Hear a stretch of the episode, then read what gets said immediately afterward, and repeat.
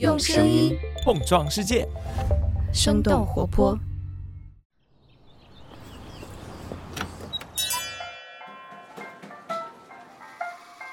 您的生动早咖啡好了，请慢用。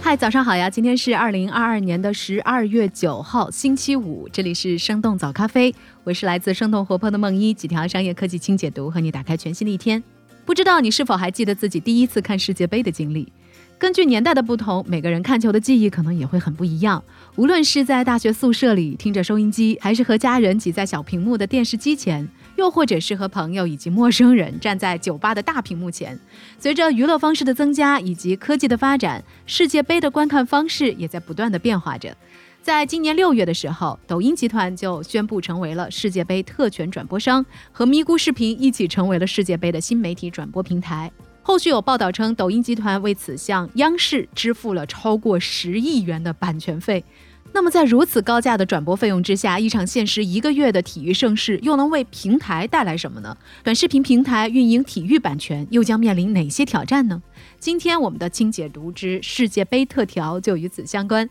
在这之前，我们先来关注几条简短的商业科技动态。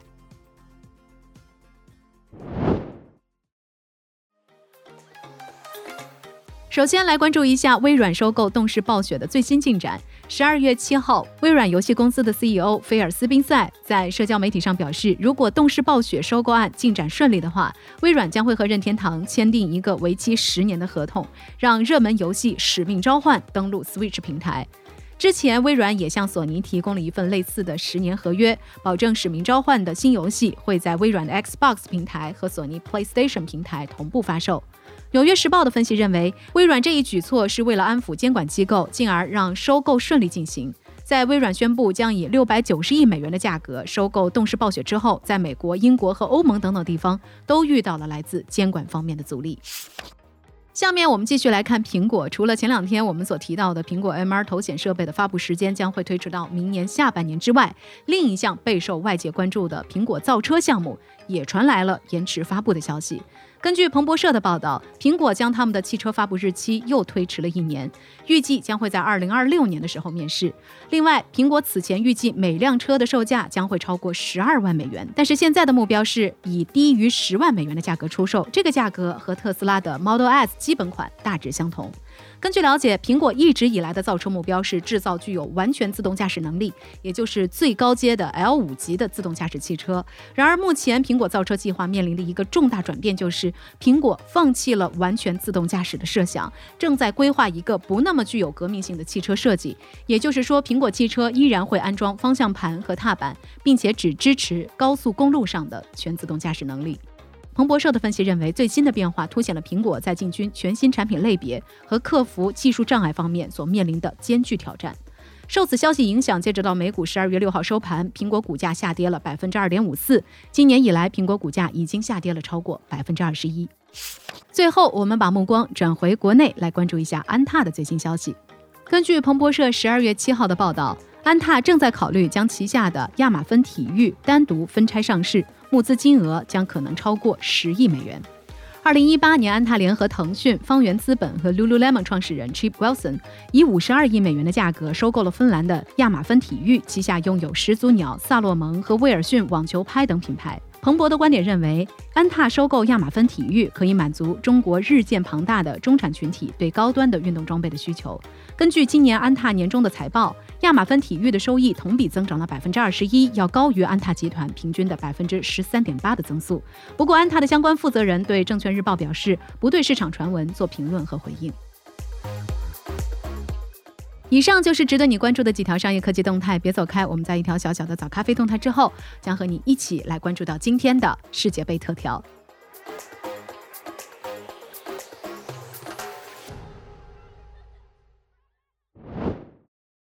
嗨，你好，我是梦一，想要在这里和大家来说说我们生动胡同最近的一些状况。最近几天呢，受到疫情的影响，我们团队的好几个小伙伴都接二连三的倒下了。希望我们早咖啡小组还能够继续挺住。为了能够更好的和大家交流互动，同时也是出于健康方面的考虑，所以我们也决定延期原本是在今天晚上会举办的一个线下 party 活动。不过呢，我们活动只是延期，并不是取消。所以在团队小伙伴状况良好和相关政策。条件允许的情况下，我们的 After Party 一定会举办的。最后呢，还要提醒一下，我们生动胡同新会员的优惠订阅到十二月十八号就要结束了。我们也已经开始规划设计明年的活动，相信到时候呢会有更多的机会和大家交流互动。所以也请感兴趣的朋友查看 Show Notes 中的订阅详情和链接。你的慷慨支持是我们持续创作的最大动力。好了，这就是今天的早咖啡小动态。下面进入到今天的世界杯特调。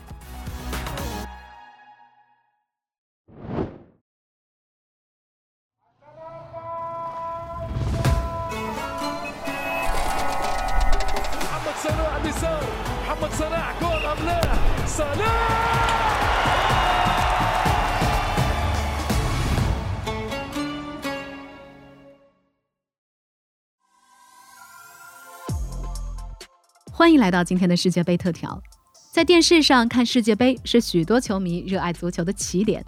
体育转播不仅让足球的魅力超越了空间的限制，获得了庞大的群众基础，还显著增加了赞助商们曝光的机会。自从1958年瑞典世界杯第一次向欧洲观众电视直播比赛以来，世界杯逐渐围绕着转播建立起了多层级的花式赞助体系，摆脱了依赖门票销售和报名费的商业模式。可以说，体育转播是世界杯商业化中非常关键的一环。这一次卡塔尔世界杯创历史新高的营收当中，卖出天价的转播费也扮演了重要的角色。不过，高价转播费用的另一端。竞争也非常激烈。对于平台来说，体育能够很快吸引到大量热情而忠实的用户，但是高昂的版权费用却难以回本，最终还是会落入赔本赚吆喝的困境。国内体育转播的早期玩家们大多是背靠巨头的互联网公司，比如腾讯体育、乐视体育、苏宁旗下的 PP 体育、阿里旗下的城狮体育等等。他们希望用体育来跑马圈地，为自己的平台增加用户量和曝光量。比如说，苏宁旗下的 PP 体育的计划就是用体育为自己的核心电商业务创造超车的机会。在财大气粗的玩家的哄抢之下，体育版权在中国的价格是一度水涨船高，最终产生了反噬的效果。乐视体育的资金链也最终被压断，万达体育上市不足两年退市，而腾讯体育收缩整顿，足篮球运营组等等六大业务组也在今年被裁撤。不过，体育版权竞争的格局在近几年也发生了变化。二零一八年俄罗斯世界杯上，背靠中国移动的咪咕视频进场，打出了手机世界杯直播元年的口号，还在随后拿下了国内外足球和篮球的主流赛事。除此之外，快手和抖音为代表的新玩家们也加入了体育版权的竞争。快手获得了东京奥运会和北京冬奥会的点播权，还在今年购买了欧洲冠军联赛的转播权。而抖音这一次免费直播卡塔尔世界杯，更是一改此前以会员费为为基础的收费模式。体育能带来用户增长的逻辑，可以部分解释抖音和快手在这个阶段对体育赛事的兴趣。根据数据服务商 Quest Mobile 今年年初的报告，整个短视频行业的月活用户规模在达到了九点一亿之后，开始进入一个波动阶段，同比增长率不断下滑到了百分之十以下。抖音、快手短视频平台观看直播用户的比例也都提升到了百分之八十八左右，增长也趋于见顶。而东京奥运会和北京冬奥会期间，抖音、快手平台视频播放量和互动总量都表现亮眼，也再一次证明了体育赛事拉新促活的能力。不过，在版权费用居高不下、赛事观看的方式没有根本性变化的当下，激进购入体育版权的短视频平台在未来可能会遇到哪些困难呢？问题之一，无法破解周期性流量的困境。根据 CBN Data 的报道，在北京冬奥会前几个月，快手的人均每天使用时长是一百一十二分钟。在奥运会的周期内，这个数据上涨到了一百三十分钟。不过，在九月，也就是奥运会结束之后，这个数据又再次的回落到了一百一十二分钟。快手去年的财报数据也显示，在有奥运会赛事的第三季度，快手的日活和月活用户数都有上升，但是在第四季度的增速就大幅下滑。可见，体育赛事对平台的提振仍然受到赛事周期的限制。如果说快手是因为赛事不足，所以对体育迷的吸引力有限，那目前国内体育版权最齐的咪咕视频所面临的情况也是不容乐观的。在东京奥运会结束之后，咪咕视频的月活跃用户骤降一千一百万。根据观看需求，下载、卸载、再下载又卸载，就会成为不少人的一个使用习惯。丰富的体育和娱乐内容似乎还是无法帮助平台留住那些因为赛事而涌入的观众们。在目前平台增长进入瓶颈期的阶段，体育内容的拉新能力可能也在减弱，因为大多数专业的体育迷仍然会选择在电视屏幕上来观看大屏高清以及画面干扰较少的比赛，而为了看明星或者是花边才来关注世界杯的受众，很多人在此之前已经是平台的用户了。抖音这次世界杯拆掉了付费墙的门槛，或许能够暂时的帮助它吸引到更多的流量，但是周期性的问题如何解决，目前还是没有看到明确的解法。问题之二，流量变现效果未知。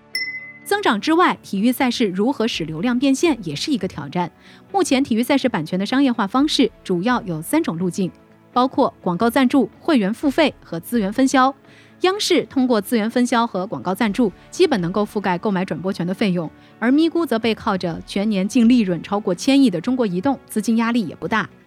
和之前依赖会员和广告收入的平台相比，短视频平台拥有更大的用户基本盘，而且有能力再建立新的分销渠道，帮助赛事方衍生出更多的二创收益，并且和直播带货等等场景进行联动，丰富版权变现的渠道。另外，大量的二创内容也可以将漫长的比赛实况剪辑成为更加适合碎片化时间观看的内容，通过体育娱乐化的方式触达到更广泛的人群。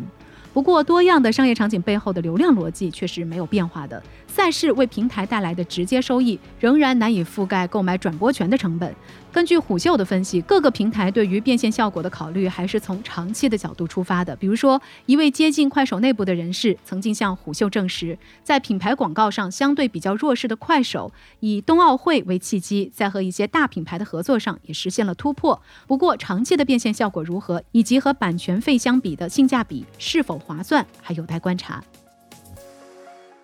问题之三，长期运营能力有待证明。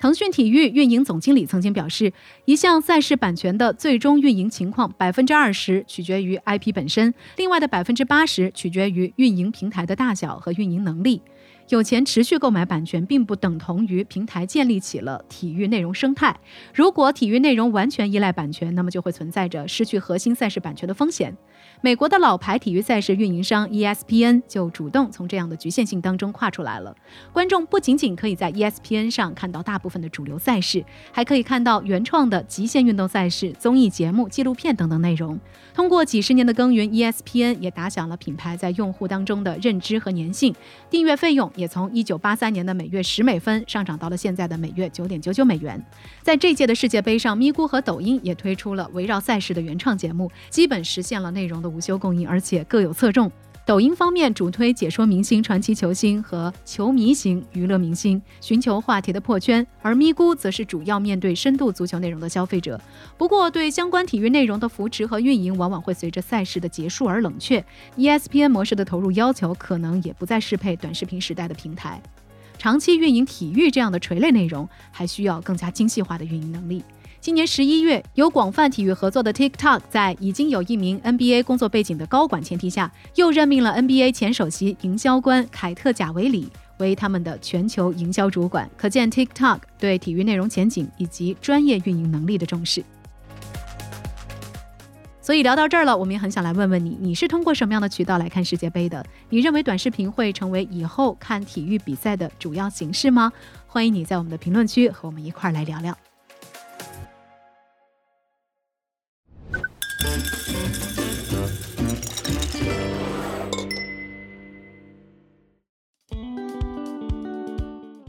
又是一个周五，所以也是我们的咖啡豆回复时间。我们的听众 Jacks 在咖啡豆投稿的渠道当中给我们早咖啡编辑部留言，他说。最近看财经新闻的时候，发现因为渣渣辉而被大家所熟知的游戏《贪玩蓝月》，他们的发行公司要上市了。为什么这个梗火了那么久，这家公司才想要上市呢？那关于这个问题，我们早咖啡编辑部也做了一些研究。前几年的时候，张家辉代言的《贪玩蓝月》游戏广告，凭借着他魔性的口音和网友们的转发恶搞，成为了一个广为流传的网络梗。他们其实看到要笑我的哪一条是？大家好，我是张家辉，